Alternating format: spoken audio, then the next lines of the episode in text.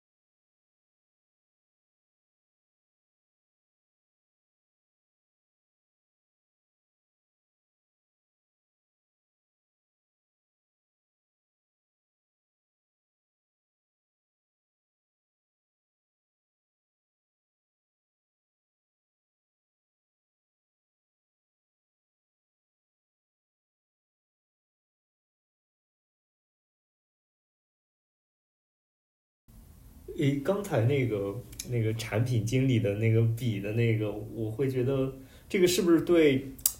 对我们的研发同学会有一个很高的要求啊？就是相当于是我能理解业务，然后预判业务，然后才能确定说我这个东西我要去怎么实现。不然的话，就是产品提一个需求，我就往里垒一点，提一个需求就垒一点，然后就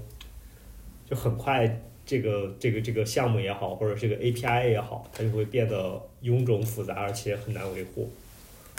呃，其实是不需要预判的，就是其实你一开始你无非就做两种决定，一开始就是说，当你来个需求之后，你把它认为说它这是一个可复用需求，你把它变成一个组件库这样的东西，可复用的，对吧？然后你这个判断有可能是错的，因为你可能过一段时间之后，发现说这个组件参数在不断的膨胀，你实在是兜不住需求了，你要各种各样的去用技巧性的方式去绕过去。那这个时候你就应该果断的把它从从这种所谓的组件库啊、可复用的基础设施里面给剔除掉，你就直接把它复制 n 份，然后到各自的地方去直接去写就好了，对吧？这个实际上不需要你预先判断，而是更多是你能够事后去归纳总结。你发现说你一开始做错了没有关系嘛，你到时候你再去改进它就行了。那也有就另外一种极端可能就是你一开始没有意识到这个东西是一个 pattern，就比如说它是一种特殊的啊布局模式。然后在很多个页面里面，其实都是这个样子的。然后你一开始把它当成一个特殊的业务写进去了，然后你在很多地方都看见它是类似的，那你这个时候你就得再把它沉淀、归纳、总结，然后再再变变成一个组件库呗。这个应该不是预先判断的，没有人能够做出预先判断，只是更多的是你能够通过监测某一些指标，然后发现它有异常，然后在事后进行一些归纳总结。我有我这个唐唐文说的这个，我还有一个当时跟唐文一起聊到的一个特别好的点，我我自己的理解。然后就是说，因为作为一个工程师，我们我们从刚开始学计算机行进入计算机行业后刚开始毕业后，我们就听到了各种名词，例如最听的最多的名词叫 reuse，就是我们总是在尝试的去追求，我们尝试的追求复用，追求 reuse，DRY 这些原则。所以呢，工程师经常想的就是说，OK，我看着这两个这两个这这两个 class 只有一个 field 是不 field 是不一样的，那把它抽，把公共的部分是不是要抽出来呢？那产品提了，产品今天提了一个 A A 需求，发现它有一块和和以前做过的 B 需求是一样的，那是不是先把它抽出来呢？就是工程师对于我的理解，就是工程师对于 reuse reusable 这个追求是特别特别强烈的。就像 design pattern design pattern design pattern 那本书的原作的英文名应该是也用了 reusable 这个词，也是在追求复用。但是这个复用，就像刚才陶文说的，它。不是工程师能决定的，它不是工程师能决定的，它是 PM 来决定的。那当你有更多的这些重复的现象出现的时候，你才要慎重的考虑要不要做抽象，要不要做做一个 reusable object。那同样的一个观点也出现在了，呃，上次我参加的时候也提到了那篇论文，就是叫 The Hints of Computer System Design 那本特别老的一篇论文，是一个图灵奖。忘了那个作者了，一个图灵奖得主写的，它里边就反复的提到了一个点，就是说你要对 abstraction 对 reuse 保持警惕，因为它比它很多时候比你不抽象带来的复杂度更高，带来的系统的复杂度更高，越来而且更难维护。当然，当时那我读了那篇论文之后，我也写了一点，就是。这篇论文，这篇论文就是类似的这些点，我们现在例如说我阐述了，但是就是说，我们刚入行的刚入行的那小同学的话，该去读 design pattern 的，我认为还是要去读；该去了解 DIY 是什么的，还要去了解。但是并不代表你可以无脑的套用它。对，然后大家就会问什么时候应该套用嘛？然后你又会扔一句说 it depends。对吧？然后就是又走回到了同样的轮回。是的，是的。所以，所以为代码防腐要想要去破除这样的一个一个死循环呢，就在于说，我们能不能够有一种不用 it depends 的方式来去回答这个问题？就比如说刚刚这个问题，就是说，你怎么能够知道说你这个组件库是抽错了，对吧？那我们有什么指标能够去告诉你说你这个是一个过度的抽象？那过度抽象的这个症状是什么？它应该会体现为你的参数的数量的一个膨胀，对吧？然后你就会说，我参数数量多就是不好的嘛，对吧？那这个时候也不对，因为你发现说，有的时候参数数量多是对的，因为因为这些参数确实是必要的。那那你又回答这个问题，说那什么时候参数多是不好，什么时候参数少是好的呢？那又是 it it depends，对吧？那我们怎么去回答这个问题？那我们是不是能够提炼出一个叫做必要参数占比的概念？这个必要参数占比就是说，你如果有一个 function，它有三个参数。然后你发现说，其中两个参数在其他地方大部分情况都会使用到，但其中有一个参数呢，它可能就是为特殊一两行代码准备的，特殊一两个业务准备的。那这个地方的参数我们就称为非必要参数。那我们统计一下必要参数占比，就知道说你有多大情况下是在为一些特殊的场景去做一些特化，对吧？然后你就可以通过必要参数占比这样一个指标来去指导你是不是。在做过度抽象了，你就可以去防御这样的一些问题。呃，这个就我觉得说会比 it depends 更好落地一点。然后另外一个极端呢，就是说你没有去没有去这个做可复用的东西，你可能什么东西都是复制粘贴写一份，这也是很多做基础架构或者做抽组件库的人的一个烦恼，就是我明明做了一个可复用的东西，我明明实现了一套。他们做业务的就是不用，对吧？他们就就要用 HTTP 直接扩，就不用我这个 RPC 框架，我又没有办法摁着他们来去调我的东西，那我怎么保保证说我认为说我可复用的东西一定会被复用呢？对吧？这个这个时候其实也是另外一个极端的烦恼。那那我的想法来说的话，就是说我们也不能够依赖于人来解决这个问题。如果你依赖人来解决问题，人就会犯错的。所以你也要把这个东西变成一个自动化的检查。就比如说，如果你呃。如果你要求说你的所有的 RPC 调用都得听过你的 RPC 库，而不能够直接用操作系统或者说编程语言提供的 HTTP 接口来去调用的话，那我们完全可以把这个东西写成一个架构约束的测试，对吧？我们可以扫一下所有代码，所有调用 HTTP 地方是不是只在你这个 RPC 组件库里面出现，别的地方都没有出现过？那那我们就能够知道说，是不是有地方违背了你一开始认为的这样一个架构约束？那这个其实都是可以可以落地、可以实操的东西嘛，对吧？就是说你很多你的封装库实际上都是对底层的库的一个一个再次的实现。那当你有一个再次实现之后，就比如说你有一个 for 循环了之后，大家就不应该再用 go to 了，应该所有地方都有你的 for 循环。那这个东西就应该是一个被强制的东西，而不是应该 it depends 让大家去自己去误会意意会的东西。学习了。对我，我刚才陶文提到的这两个点，我会觉得就是一个，嗯，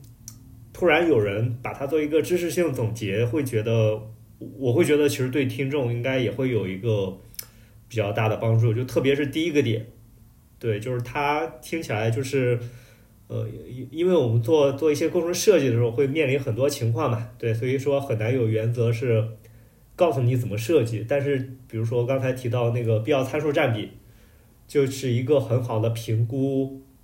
你这个设计做的怎么样的一个一个指标，对，能够帮助我们来做一个评估和改善。对，其实我觉得这个根本上来说是帮助 code reviewer，就是你总会有一两个人，然后他希望说我用 code review 去把关，然后去去维持一个很好的一个代码质量。然后你就发现这个 code review 的人会非常的累，然后他也看不过来。所以我提出这些东西来说的话，这些 safety measure 不是给普通工程师的。其实你可以把一个团队里面认为说你有两帮人，一帮人是呃负责 code review 的，他可能是有追求的，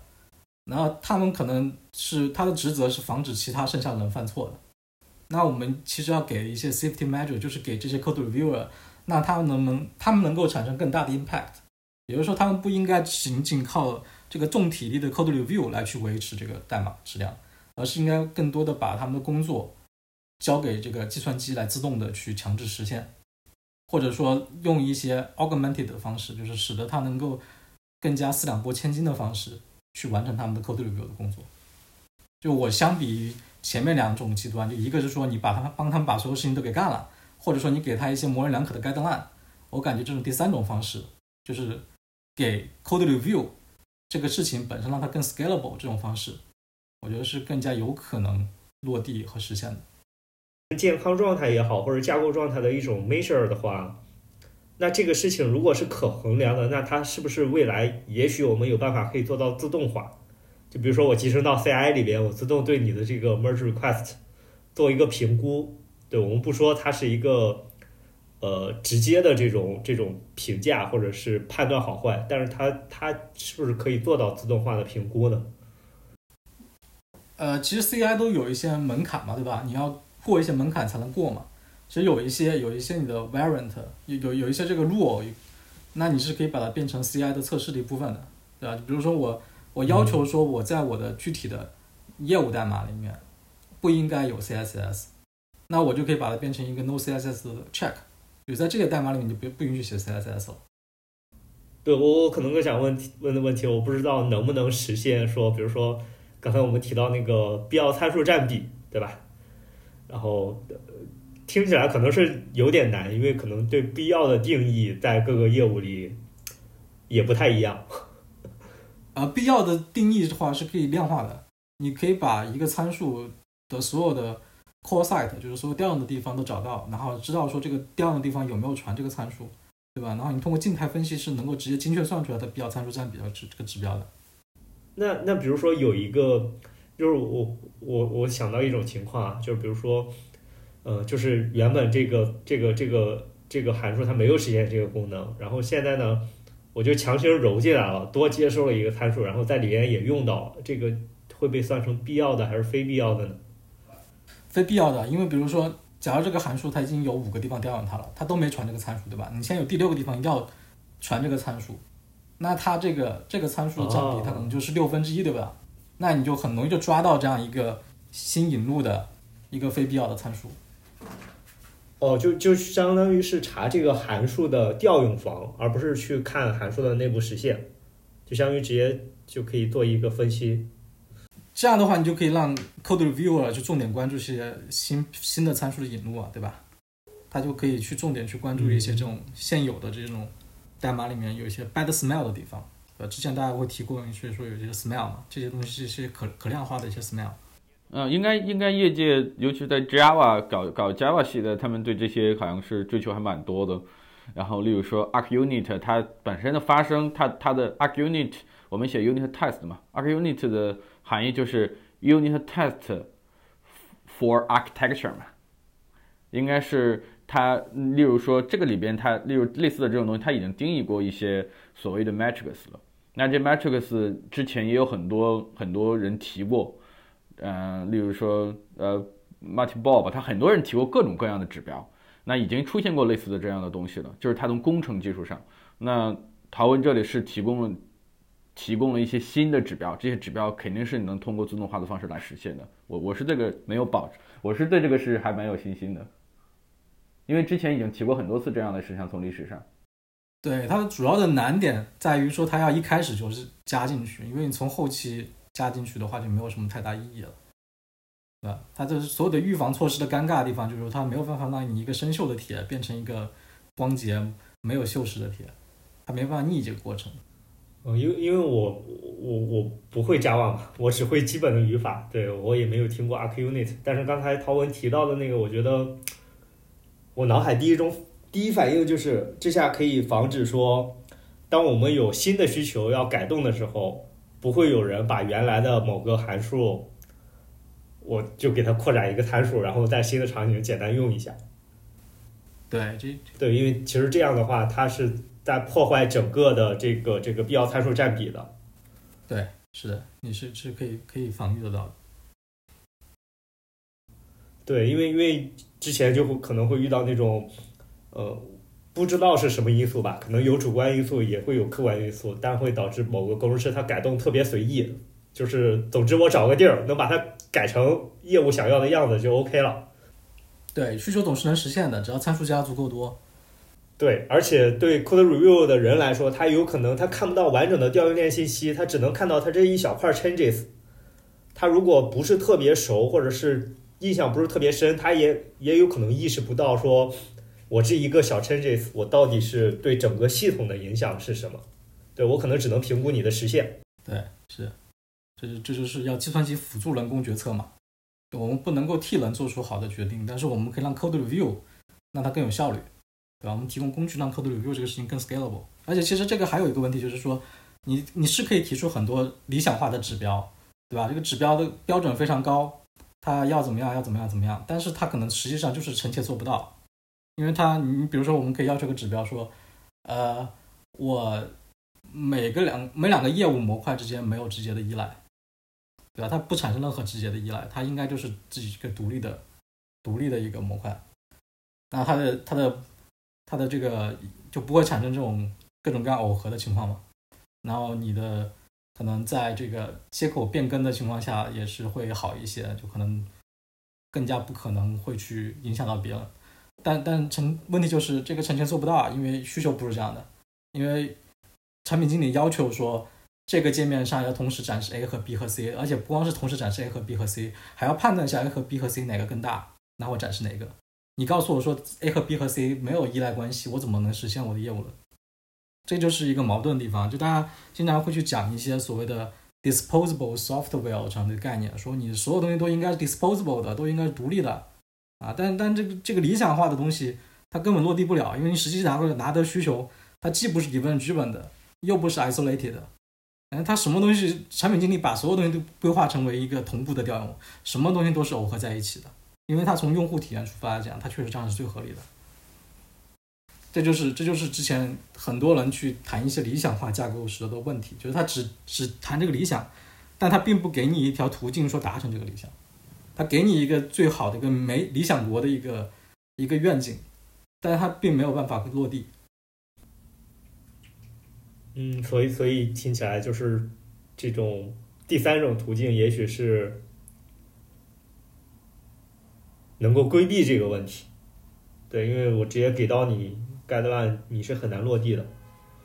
对，如果你只是如果我们如果只是这个 safety measure，它仅仅只是一堆这个 matrix，就像 autonomy matrix、consistent matrix、feedback matrix，就是只只是一堆量化的数值之的时候，虽然有一些作用，但我仍然认为它是用处不大的，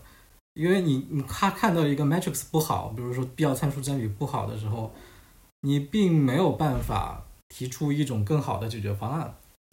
对吧？这也这也是一个问题，所以还要结合另外一件事情，就是你要能够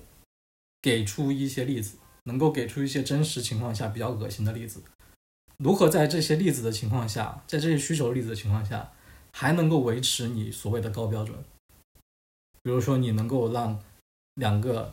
比如说两个业务写成两个插件，对吧？然后他们之间没有直接的依赖关系，所有东西都是插在主板上的。对吧？你你要达成的目标呢？你可能是为了实现这个所谓的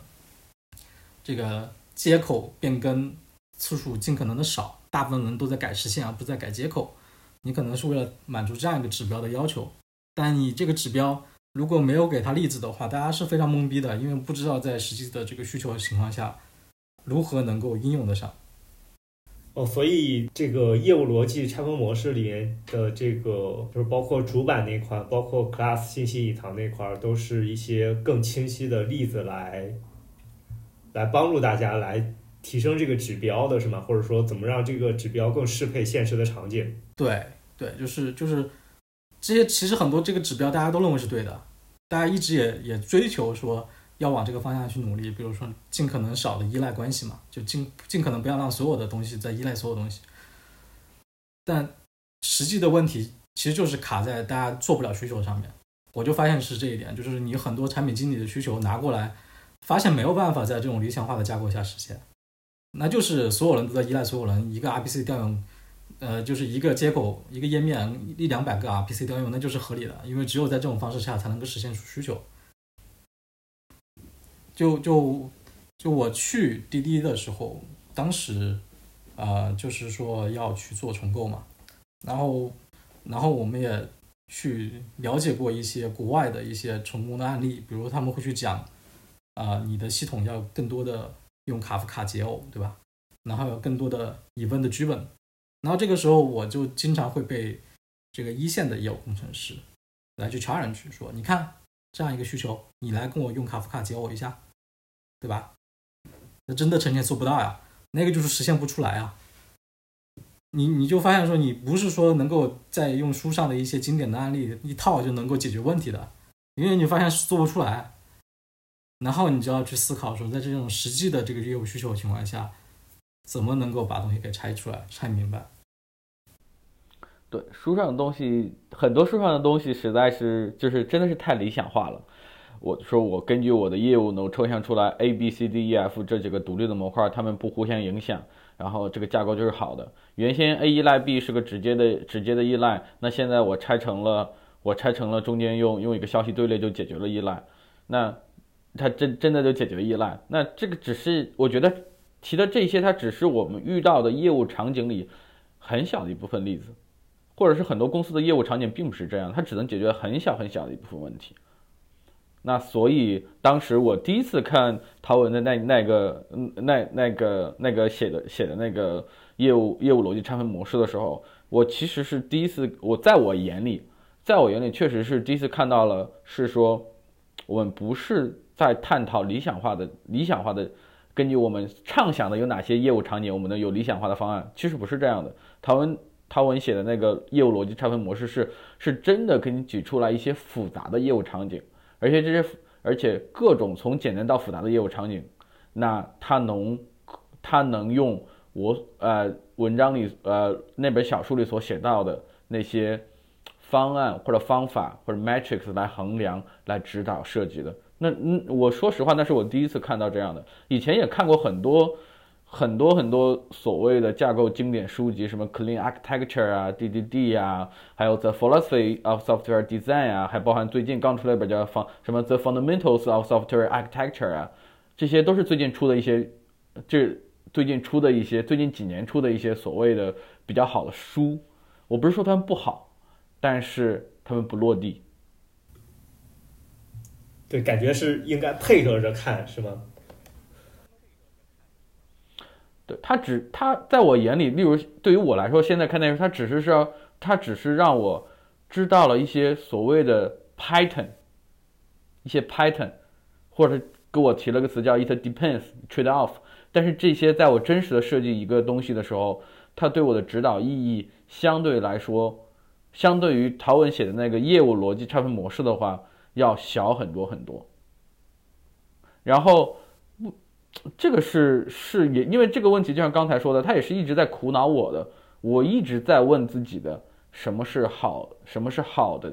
好的设计，这个设计怎么证明它是好的？你的设计，你的设计系统，你设计的系统逐渐要腐化了，你怎么知道它要腐化了？它腐化的时候，你可以通过什么方式来让它腐化的变慢，和制止这个趋势？那其实这些问题是一直我在脑子里问自己的。对，然后再提提提一点，就是说陶文写的那个业务逻辑拆分模式，他写的很精简，但是我很明确的说的就是，如果有有有同学感兴趣看的话，我很很直白的说，就是我自己自己。我自己当时读那份资料的时候，我自己先看了两看了一遍，看了一遍有个模模糊糊的概念，然后又看第二遍，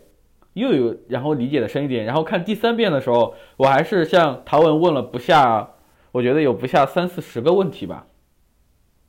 然后又看相关的资料，我才 get 到了一些可能所说的所说的 instance，然后后来。陶文，陶文老师，陶文又过来我我所在的公司做分享，然后，但是我每一次在聊的时候，在聊的时候，或者在在在看里边的东西的时候，我会有一些新的 sense，而且这个每一次它不是隔的时间特别长，它可能就隔了一两个月，我都会感感受到一些新的点，我是我以前没 get 到的。我觉得它的蕴含东西比较多，要看起来也比较困难，这这是我的感受。我觉得回归到一点就是说。就是刚才也提到了，就是说，一个人一个有经验的人想把他的经验和知识来总结出来传递出来的时候，因为大家的背景差别太大了，经验水平也差距太大了，你想完全理解里边的东西，或者想 get 到里边的主要信息，其实都是个很大的挑战。这个信息传递，其实是一个特别特别难的事情。如果扯淡一句话，可以可以，我觉得可以，我可以联想到这里。啊，其实就是写的不好。呃，就是目前现状来说的话，它可能最多只是一个提纲性的东西。呃，我想我想把那个名字从业务逻辑拆分模式改成代码防腐实用技术。呃，然后我希望能够写出一个 sample 出来，就是写出一个降样例的代码。因为很多人都会说嘛，talk strip show me the code。那我应该能够提供一份更精简的一份实现代码，然后。去对比说，你用 A 方法来实现和 B 方法来实现，在同样的这个需求变化情况下，它的差异是什么？我觉得如果有一份 sample 的话，然后再把这个文字重新再组织一下，就会更好理解一些。因为很多写的时候，它的隐藏知识是在我脑子里面的。因为我们现在这家公司实际上就是用代码防腐使用技术去去实践去这么做的。因为很多这个东西是因为我们实际完成了这些需求之后，然后才知道说可以这么去解，对吧？但是如果你没有跟着我们一起去做过一遍这样的需求，没有看到这份实现代码，你是很难从这个精炼的文字里面知道说我们到底是怎么解决这个问题的。所以我也在也在搞这么样一个 sample 的事情。对，说到这里，如果有听众感兴趣的话，我。我们还是可以去访问，呃，陶文的这个 tell fallacy，以及现在的这个呃叫做业务逻辑拆分模式，对未来会改成代码防腐实用指南的这个网站，我们也会附在我们的这个文章的后面的链接，到时候大家可以去关注。关于这个业务逻辑拆分模式这个事情，刚才刚想有提到说，可能对新同学来说，他可能看起来比较吃力，对。然后，那我们有什么建议可以帮助他 不那么吃力吗？对，还是说这个确实是需要一定经验？我感觉来说话，其实感觉来说，这个东西它写给来说，更多是写给吃过亏的人看的。就是如果你没有犯过那些错误的话。你是很难有感觉的，所以我并不指望说，比如说你一个团队里面十个人，十个人读完了之后都有同样的收获，它其实更多的是给你十个人团队里面做代码把关的那么一两个能看的，然后它能够从中得出一些这个代码防腐的使用技术，比如说有一些安全性的措施，它能够一开始就给实现进去，或者在它下一个项目从一开始就把它内置进去。啊、我觉得这个是一个更加可能实现的一个路径。因为传统的这个软件工程教育、什么设计原则教育的问题，就是它依赖于所有人都达成共识，所有人都保持同样的一个高标准。但你要让一个新入行一两年的人，没有吃过什么亏的人，去听明白什么叫 single responsibility principle，那是不可能的。因为大家，即便你讲的再好，他也可能没有耐心去读你的东西。就是我觉得这种指望百分之百教育能来达到你的想要的效果，这种路径是一个徒劳的事情。呃，我觉得这一点我十分同意。对，哦，这我下来说的话要剪掉啊，小兵。可以啊，对对对对对对对，呃，因为那关于刚才其实我们聊完了那个 Tell Fallacy，对，也聊完了那个代码防腐使用技术指南。对，那对于比如说，呃，更具体的，我们想去推动一个架构的落地，对，这里边可能会涉及很多问题啊，包括说我们怎么去评估，对，然后怎么去和老板或者同事沟通，以及最后怎么去推动落地，这个刚强和陶文会有什么经验吗？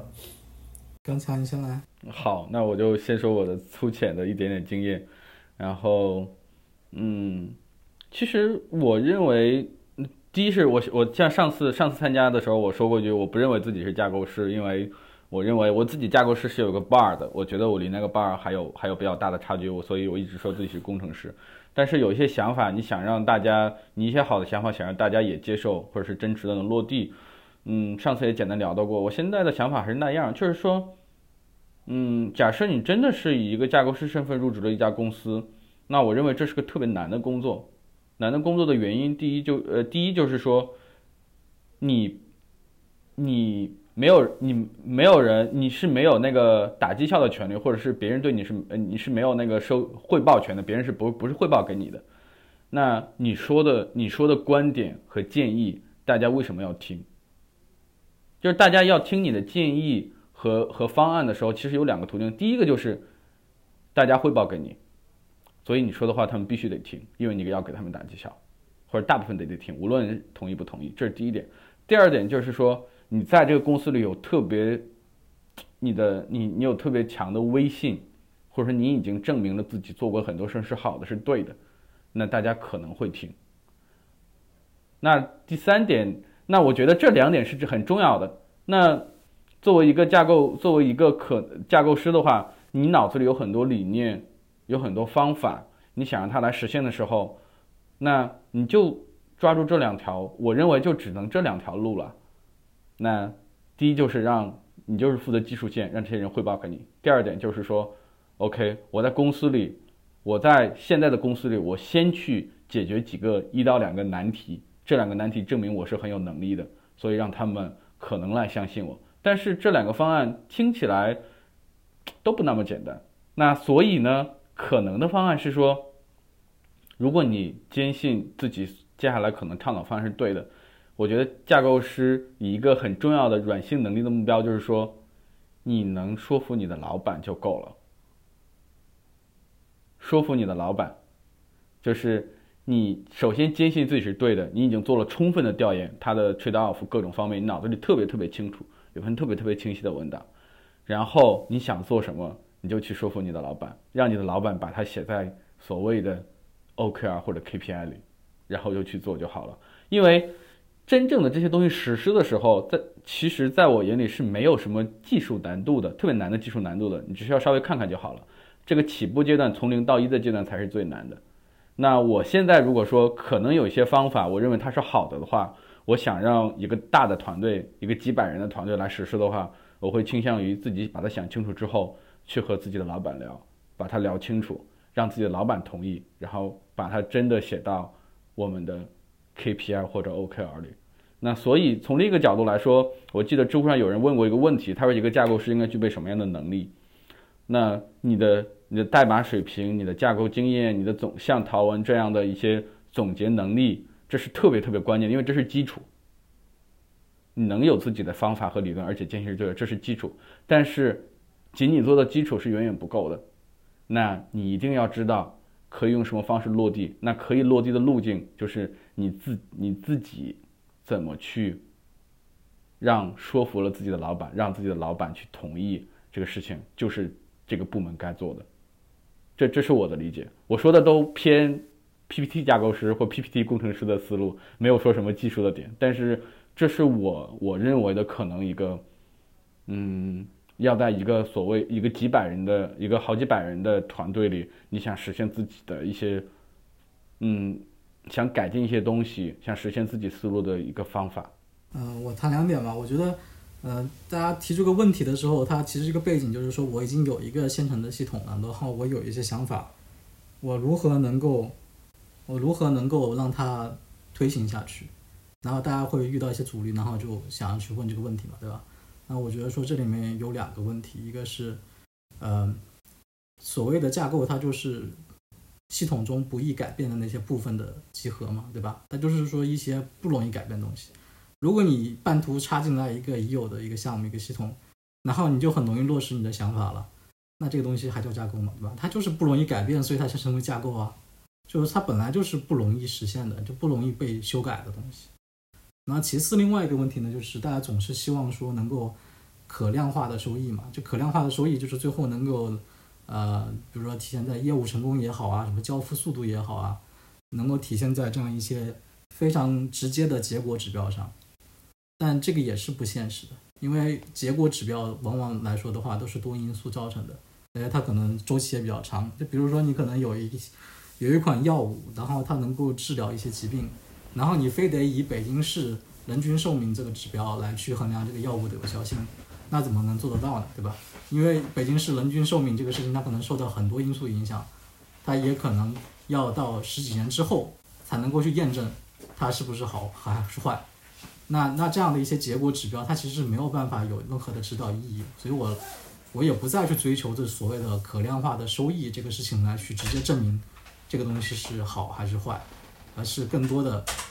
要去追求一些更直接的过程性的指标，就比如说一些明确的症状的一些问题。所以，如果你要去推动一个现有的一个架构往你希望的方向去走的话，你应该明确的看到一些大家的痛点，然后发起一些复盘。这个复盘最好是以这种伴随着某一个大故障的复盘，就它可能这些矛盾的积怨，最后以某一个 P 零或者 P 一事故为爆发。然后你最好的方式就是借题发挥，然后你以这种以为引子，把把把你自己的私货给夹带进去，这样更加可能大家对现有的一些痛点进行一些更加深刻的反思，往你的方向去掰一掰。但你想要去做大的改动的话是不太可能的。如果是可能的话，我也不会去搞所谓的代码防腐技术，那我就直接搞代码除锈技术就好了，那样更更直接、更加有效、更加能够有更广泛的受众。但我觉得这是不可能的。就是没有办法能够起死回生，更好的办法还是从一开始搞一些预防性措施。所以，所以听起来可能，比如说我们去聊架构的落地，刚才两位都提到一个点，就是可能这个事情，你单纯说你的架构怎么怎么好，对你的架构是什么样子，是很难去推动落地的。对，就包括有需要契机啊、时机啊、因素啊、支持者啊，就很多个点，然后才能去依旧比较艰难的把它推下去，是吗？嗯，我我认为是这个样子，就是你之前认为很多做法可能是一一些业界比较常用的范做法了，但是你到一个公司发现他不这么做的，但这个不这么做，就像刚才陶文说，他有各种有各种理由或者各种现实的状况，这个是没办法避免的。你要改成一种新的方式，你看起来它根本就不是，在我眼里，它看起来它根本就不是个技术难题，它不是技术难题。我，所以我刚才为什么说到是一个说服能力？说服能力是建在你自己的知识体系基础上的。那它的，我例如说，我可能认为的的一个架构师的这方面的说服能力和沟通能力，反而是一个特别特别重要的能力。然后在一个故障的时候，你想到你要为你的主主要目标服务。那它也是个说服和引导的能力，那这个方面是需要特别特别重要的。如果就像上次我参加时候也说到的，就是如果一个想做架构师的人，你没有这方面的能力，那你就不要期望做这份工作了，因为你会特别痛苦。嗯，但能力不都是后天培养的吗？啊，对，但是有的人就是想，我就是想专心研究技术，我的技术做得足够好，我就能是架构师了。对，很多人是有这种想法的。对他只要有这个意愿，对，主要不怕没有能力，主要是怕没这个意愿。他觉得说我不愿意跟别人沟通，不愿意跟他打交道，不愿意去施加自己影响力，嗯，那这样的人最好还就是只干一亩三分地的事情比较好一些。是的，对，或者说是不是说就是，比如说，如果是刚毕业新同学，就是如果你想往架构师的道路走，那你就不能说只关心技术，然后不去做沟通，然后个人影响力的构建啊，这这些事情。就是如果你去逃避的话，你很难成为比较好的架构师。我自己是这么理解的。我倒没觉得有什么所谓的架构师的道路，大家大家无非也就是冲着说赚更多的钱去嘛，对吧？所以说架构师好像比一般的人赚的更多一些，但其实并不是，对吧？也而且也没有什么所谓的很多的架构师的岗位，我也不觉得这个岗位有有特别大的必要性。我觉得更多人还是不要以这个作为什么职业规划去做，没有没有没有这样一个岗位，这个岗位可能根根本就不存在。或者根本就不应该存在吧。呃，就是所以说，如果是新同学的话，那其实他的目标应该是提升自己的呃架构能力嘛。对，我们不说这么一个岗位，对，以及说当我想去提升架构能力的时候，势必会涉及到呃对我的沟通能力，然后以及这种影响力啊，都是有要求的，不然的话可能就会很难，或者是可能会跑偏。嗯，那个对，因为因为因为我我其实之前会遇到那种新同学啦，就是我我说的新就是可能经验不是特别多，但是他可能会看到一些技术博客，对吧？哎，我想推这个东西，然后为什么你们都不支持我？你们怎么这样？对，然后呃，我会觉得这里面其实就是一个可能认知的问题，就是呃，不是说某个技术一定就更好，以及说。你像你要推一个新的东西，天然就是很难的，对，是需要你在各方面都要做出一些努力的。对，确实是这样的。然后，嗯，我我其实之前跟陶文聊的时候，讨论一些问题的时候，他们经常问我你的好的标准是什么？就是你在讨论一个东西的时候，你的好的标准是什么？把这个统一了才有讨论的必要，大家才能讨论问题，要不然你掰扯五个小时也没有结论。那其实如果把这个问题扩展一下的话，如果作为一个呃。入行不久的工程师来说，那我觉得也可以问的问题就是说，那一个工程师好的标准是什么？我追求的是什么？你说起来还是想要什么？那个如果说的细节一点，就是说一个工程师好的标准是什么？例如说，你的把代码写好，那什么叫把代码写好？把这个随着你的经历长一点，你随着经验长一点，那你要把这个。架构设计好，再长一点，就是你要把这个整个项目从头到尾带领着三五个人或者带领着几十人把它做好。那这好的能力到底是什么？那到底分哪几个维度？这几个维度自己脑子里有没有想清楚？那这几个维度我需要学习什么？我觉得大家是要把这个来好好想一想的，哪怕最开始想不清楚，第一年、第二年想不清楚，但是先要想一想，想清楚之后，先把某一个维度尝试着去做。不可能一开始所有的都能 handle 住的，因为一个一不能要求一个新毕业的人去施加自己的影响力的，他可以去做，但这个对他来说很难。但是我们做不到，我们做有时候我们做不到，但是并并不意味着我们不需要知道。我们要知道，可能再过两年我就可以来这么做了。我我会觉得不只是新同学了，其实是对所有的做工程的同学都是一个比较好的建议，就是。很多时候，当我们在聊某个东西的时候，都可以先想一下好的标准是什么，对，就怎么算好，对，以及这个本身也是可以不断迭代的。是的，但是你的逻辑推演思路要是这个样子的，虽然我们开始想不全，这个这个是陶文教给我的。我之前有这个模糊的思路，但是是我在问问题，我在向陶文请教问题的时候，他来问我，他来问我的时候，我会发现我自己确实没想清楚，我会再去想一想。对，这个这个是熊杰教给我的，就是重构那本书的译者熊杰，嗯，当当年我我还是小朋友的时候，我经常也会大放厥词的说什么什么技术是好的，然后他就会来怼我说不对，你先思考一下你的好的标准是什么。这个也是对我影响比较大的一个事情。学习了，对我其实之前在这方面没有没有特别特，就是没有这种这种这种主动的去去有这么一个认知，就是当我们在聊什么的时候，好的标准是什么，就可能这个事情就不会故意的去想，但是现在一想的话，其实很多时候这个点还是模糊的，是可以自己来去总结，然后尝试迭代。所以经常会看到讨论一个三个小时，一个几个方案在那争论，讨论了三五个小时也没有个结论，就是大家对好的标准不一样嘛，各说各话。啊，我我我觉得还是比较震撼的，就是刚刚这个好的标准，这个对我来说，刚才是一一次比较剧烈的冲击。对，因为我经常看到一些技术方案，它是怎么写的，就是说，因为我有什么背景，我有什么问题，所以有了 A、B、C、D 这几个方案，然后 A，然后分别写 A 有什么优缺点，B 有什么优缺点，C 有什么优缺点，然后因为 A 有这个优点，没有哪个缺点，所以我选了 A，这个逻辑根本就是不成立的嘛，对吧？不成立的原因就是在于，第一是你你在你第一是最主要的原因就是你怎么有问题由你的问题推导出来这几个方案了嘛？这个逻辑你要写先写清晰嘛。推导出来这几个方案之后，那现在我有哪些约束？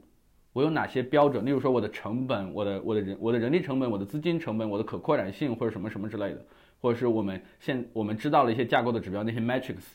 那我们要舍弃哪些？我们把这些标准要排个序嘛。就是哪个标准是必须有，哪个标准是排第二，哪个标准排排第三的。然后你把这些方案拉齐到一个一个一个水平面来比较才有意义。不要在那分别写，分别写那些方案真的是太垃圾了。这个这个说出去会被喷吗？你你可以换个词就不会喷了。哎，都是都是值得改进的，都是值得改进的，可以做得更好的。对，其实是是有道理的。我我的感受就是。就是如果大家用这种思路来写方案，也会用这种方思路来聊方案，最后就自说自话，因为各个方案都会有自己的优势和缺陷。对，为什么你选这个，你不选这个？我觉得 A 方案的优点更重要。为什么你选了 B 方案？就是大家对好的标准没有认齐，也没在同一个框架下来来聊选型，可能最后就变成聊主观了。就是我觉得怎么怎么样。你觉得怎么怎么样？你的这认知不如我，垃圾。嗯，感觉这也是一个比较比较好、比比较好的经验吧。就是呃，首先是自己自己要搞清楚好的标准是什么，以及说，当你和别人沟通的时候，也可以先把好的标准提出来，就是你认不认可这个标准？对，然后我们再来聊说这个标准下的更具体的选型也好，实现也好。对，所以就像刚才提到的，它这是在技术方案选型上。刚才提到的是在一个工程师的成长上嘛？因为工程师成长上就是说，你要每个阶段的工程师，你要不断的，我觉得就是要不断的来问自己，对于我的下一个阶段来说，好的标准是什么？这个好的标准不要说不要说一些虚无的名词，就像所谓的那些呃什么 single responsibility 一样，你要把这好的标准写下来，它用什么可衡量？为什么它是好的标准？它的优先级是怎样的？有优先级是怎样的？一个人说的扯淡鸡鸡汤话就是，大家要把这个想清楚嘛，才知道下一步要做什么嘛。哪怕我想不到三五年后，但是至少我一周，我下一周可以想清楚吧，或者我下一个月可以想清楚吧。我当时在这边跟小同学做了一个小的分享，就是在说，大家经常的，因为我经常经常说。呃，自己的 man 一些不成熟的管理者经常会对自己的下属说：“哦，你要独立承担一个事情，你要有 owner 精神。”然后我说，我跟他们，他们问我这个问题，什么叫这些？我说，所以呢，当你的 mentor、mentor 或 leader 跟你说这些话的时候，你要去问他的标准是什么？大家是不是在同一个标准下在讨论问题？不要说这些虚无缥缈的这些谁都会说的词，引发了我有一些跑题的联想啊。我在想，它可能不单纯是一个工程经验，就好像比如说你的 OKR，你的 KR 要是可衡量的标准，要有清晰衡清晰的，然后可衡量的标准。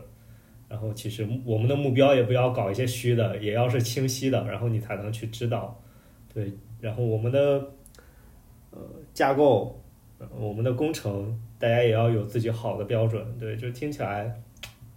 还是挺重要的，就是你你能不能自己清晰的描述出来。嗯，去年年底的时候，我就一直一直在想这个问题，就是一个研发团队，我一个研发团队，它现状是什么样子的？它有没有变好？我通过哪些哪些东西可以看出来？它的标准是什么？其实当时我一直在在在想这个问题，感觉很受用，但是可能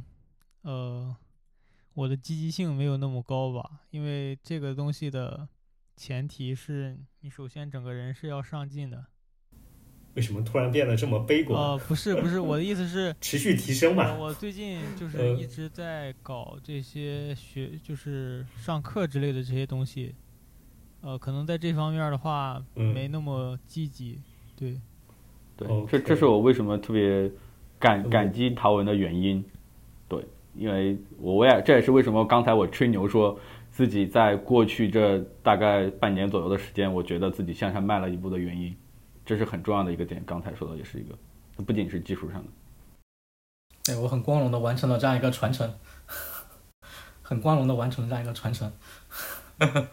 呃，这个这个这个理念真的特别赞，因为我刚说我被冲击的原因是，我会觉得有一点点恐怖。我觉得恐怖的原因就是，嗯，没有。这么一个比较重要的事情，你之前没有意识到，对，就好像好像大家都不会特别意识到这个事情，但是你一说出来，你会觉得应该有，但是之前竟然没有想过，就会觉得比较恐怖。因为做这个事儿太累了，真是太累了。你要不断的逼自己，然后问到自己说：“哦，我没有想清楚。”你要承认自己是无知的，最后还要我没有，你要承认自己没想清楚，承认自己是无知的，这一点太难了，太反人性了。所以听众如果有。如果有，比如说工作一段时间，对，可以想一下，对，可能刚毕业的同学可能还会感触少一些。对，我觉得如果有听众稍微有些经验，也可以想一下自己在技术方面有没有一些呃思考总结出来的好的标准，对，然后这个标准是不是一直在持续迭代？对，如果没有的话，可以尝试来做一下，试一下。这也是软件工程这个行业的特殊性嘛，就是别的 engineering，我我妈是机械工程师，我爸是建筑工程师，他们在别的工程领域对于 metrics 可量化的指标定义什么是好这方面，是个是个职基本的职业素养。就 engineering 这个事情本身就就应该是关于这个的，但 software engineering，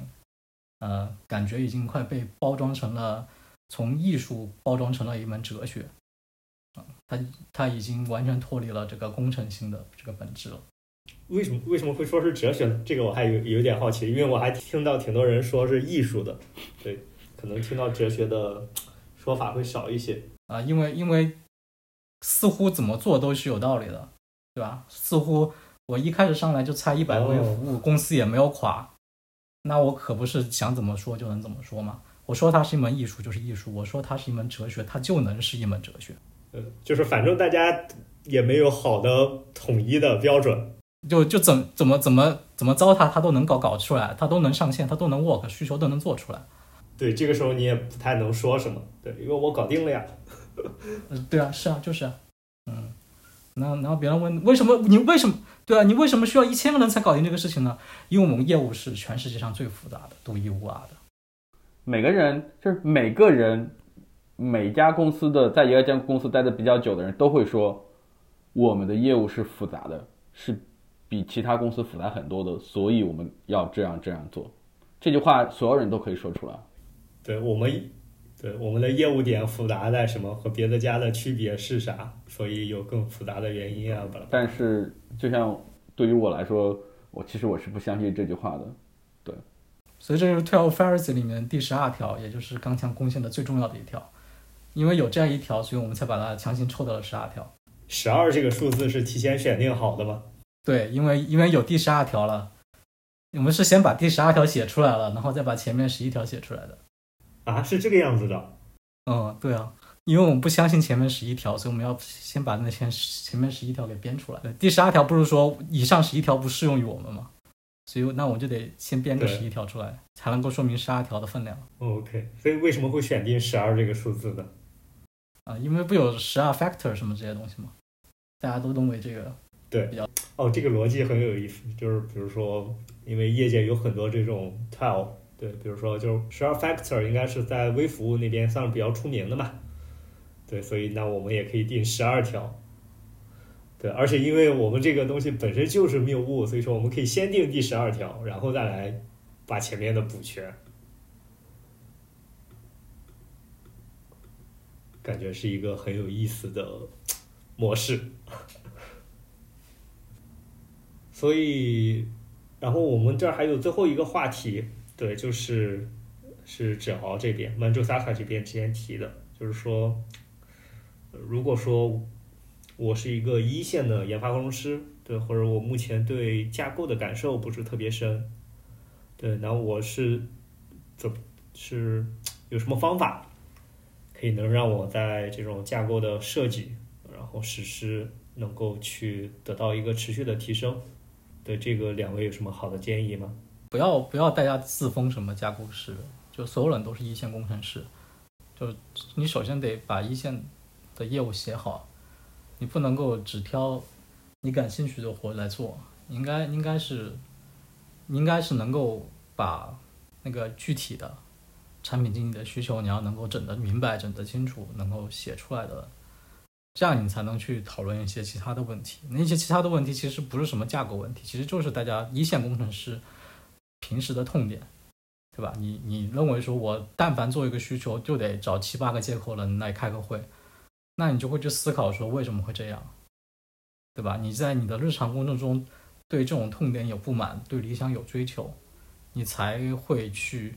做更多的思考。这其实是就是立立足于你的本职工作，而不是说有一个虚构的角色一个岗位叫架构师，然后他们就专门去解决所谓的架构问题，然后剩下的呢是解决什么业务问题，这个不存在的。我觉得其实都是都是一线工程师，就是为了让一线的工作更加做得更舒服一点，代价更小一点，其实就这么一个优化问题，对吧？如果你不做一线的工作，你怎么知道要优化什么呢？嗯这一点我感触还是特别特别深的。例如说，我来新公司之后，我公司是没有架构师的 title，我也我我我我公司不是架构师的 title，我一直公司的 title 一直是工程师，我也认为自己是工程师。然后，对于如何让自己变得更好一点，我觉得刚才陶文也说的特别清楚了。我就举个，我就在那个陶文老师的观点上举这个实际的 case 就好了。那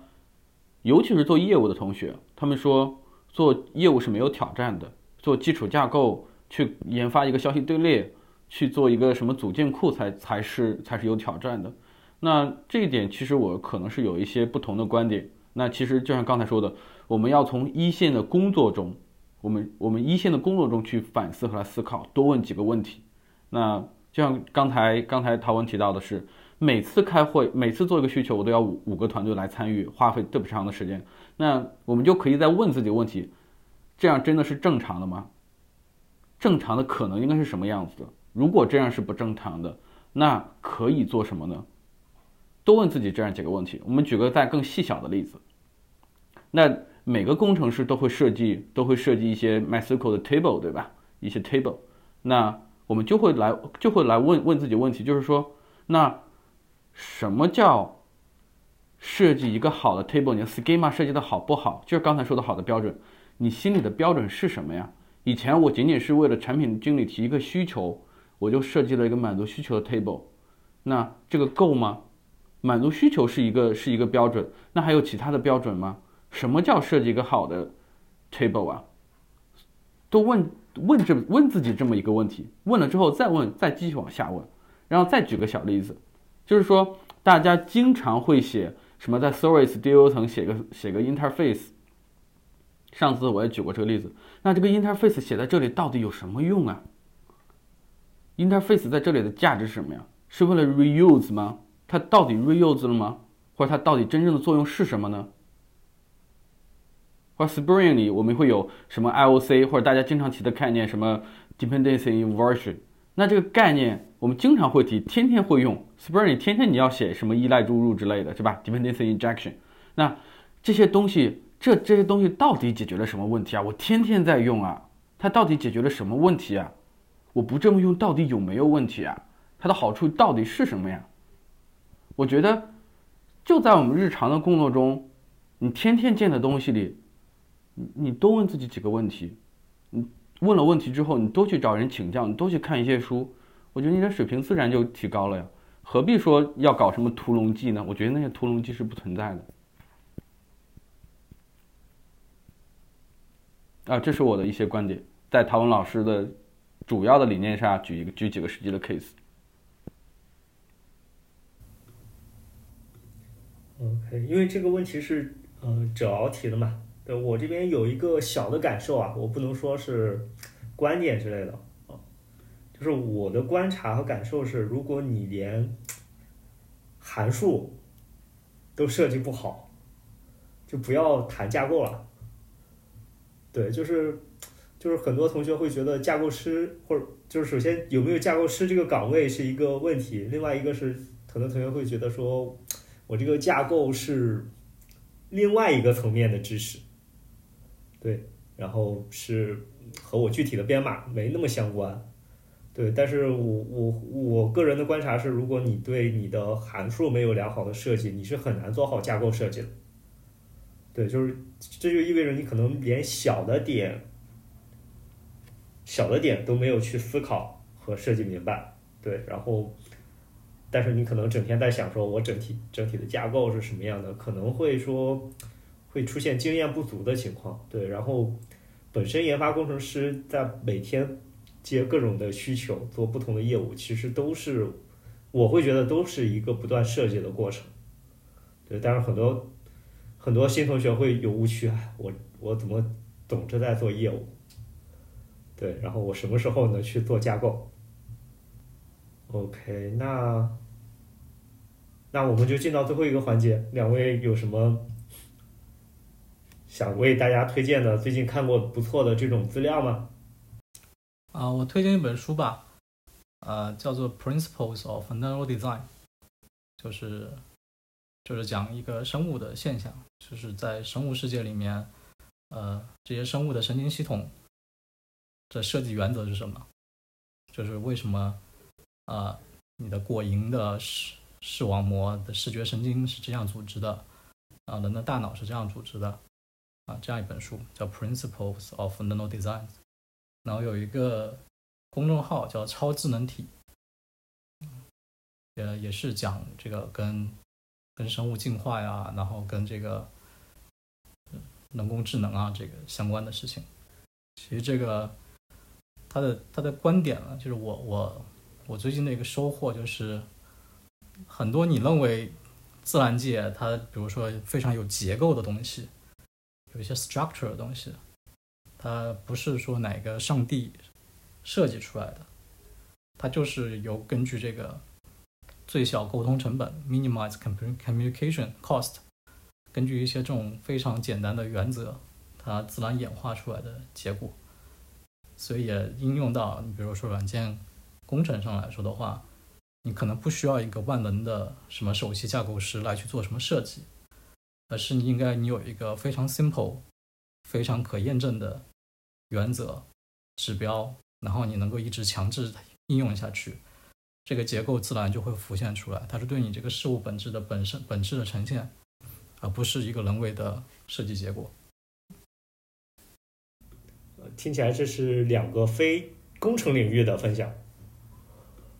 一个是超自然体，还有一个可能需要陶文，你待会儿麻烦发一下链接的那个，你提到那个 nano 还是 narrow，我没有太听清楚。narrow 就是那个神经毛神经的意思，principles of neural design。哦，那我们之后会在我们的博客上附上链接。对，刚强有什么想和大家分享的吗？嗯。我上次分享了特别特别的东西，是不是都说过了？我想想，那上次都提到了。如果说再提一遍的话，我就分享个很具体的吧，就是可以可以，大家可以花时间去看看，嗯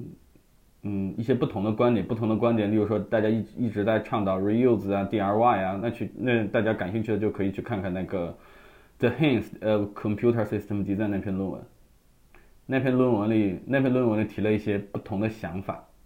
他对于重用，对于对于 reuse，对于这尤其是对于 reuse，对于 abstraction，他提了一些不同的想法，而且举了很多实际的 case。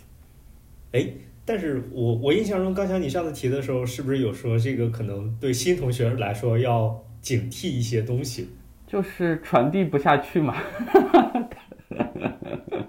就是所以说大家该读的什么，例如说 Design Pattern 呀这些基础的书，Clean Architecture 基础的书，你该读的什么什么 Clean Code 这些基础的书该读还是读嘛。读完之后你也看看其他的一些大师们，他也提了一些不同的观点。但是如果说你读哪篇资料，它不一定是全对的嘛，它它可能会让你走火入魔。如果自己想不清楚的话，我我自己的观点啊，该读的书还要读，我只是推推推荐一些大家平常不读的东西，和现在我们常常说的观点不太一样的东西。OK，小白，你有什么想最近和大家分享的吗？嗯，我分享一个站点吧，叫 Python Tutor。哎呀，我这个英文发音也不是很准，我先先发在群里，然后后边贴在那个 show notes 里边吧。这是我我我现在在给我们 Python 课的老师当课代表，所以说经常会搜一些课件儿类的东西。这个也是我搜到的其中一个比较有意思的。哎，现在大学都有 Python 课了呀，对呀、我们老师感觉还没我会。都教什么呢？能稍微问一下吗？Python 语法。对，就是语法，语法，然后完了之后，他就会带你做一些实践爬虫，哦，对，挺碎的，教的都挺碎的，挺好的。一点都不系统。这是我们今天播客里第一次提到 Python，一个以 Python 为主题的 播客里第一次提到 Python。Python 好，我也写了两三年。Python 很好，我写了五六年，你们这些人，我感觉现在所有人都是 Python 很好，转头用 Go 写的飞起。然后我是 TypeScript 的，我们是前端，我是前端的朋友最近都在写 Go。涛涛文，你要你要打招聘广告吗？我就不用打了吧？你不是 Python 程序员吗？这个招是什么呀？我们现在我们现在都只招前端。啊那呃打一下吧，我们我们我们虽然是 Python，但是其实还是很多很多很多同学都有在听的。听众还，是我们比较广的不。前面不讲了一堆歪理邪说怎么样去组织代码嘛，代码防腐这些东西。如果大家对于怎么实践感兴趣的话，然后在成都前端可以带我们公司考虑一下，嗯，就是成都的主流的薪资水平吧。可以和陶文一起共事，对，听众们可以考虑一下。对，我们可以把这个广告 copy 一份放到开头。对，高强，高强要不要聊一下你这边的招聘？我我也我我上次打过了，我还我我还要打，我还要打，对对对的，我还要打。就是我这边是，嗯，初中初中资深架构师，我们都要，包含前端、后端、客户端，我们我们我们都要。所以呢，大家我们也是在猿辅导，大家也听说过，就是我在猿辅导的斑马这个事业部工作，也是现在业务增长最快，也是业界业界二到八岁标准的业务的第一名。那整体来说，业务发展和技术和技术的演化也是特别快的。如果大家有兴趣来跟我一起来聊一聊，或者是有兴趣来过来看一看，就可以随时来联系我。这样，我我们待会儿在群里收集一下两位的邮箱或者怎么样的，然后我们也放一下地址，嗯不然不太好联系。嗯，行，对我待会儿放一个邮箱，嗯，因为这是我的工作，我要招聘。OK，那我们今天的播客就录到这儿，感谢刚强和陶谢谢你们两位工程师给我们的分享和建议。拜拜。拜拜。好，拜拜。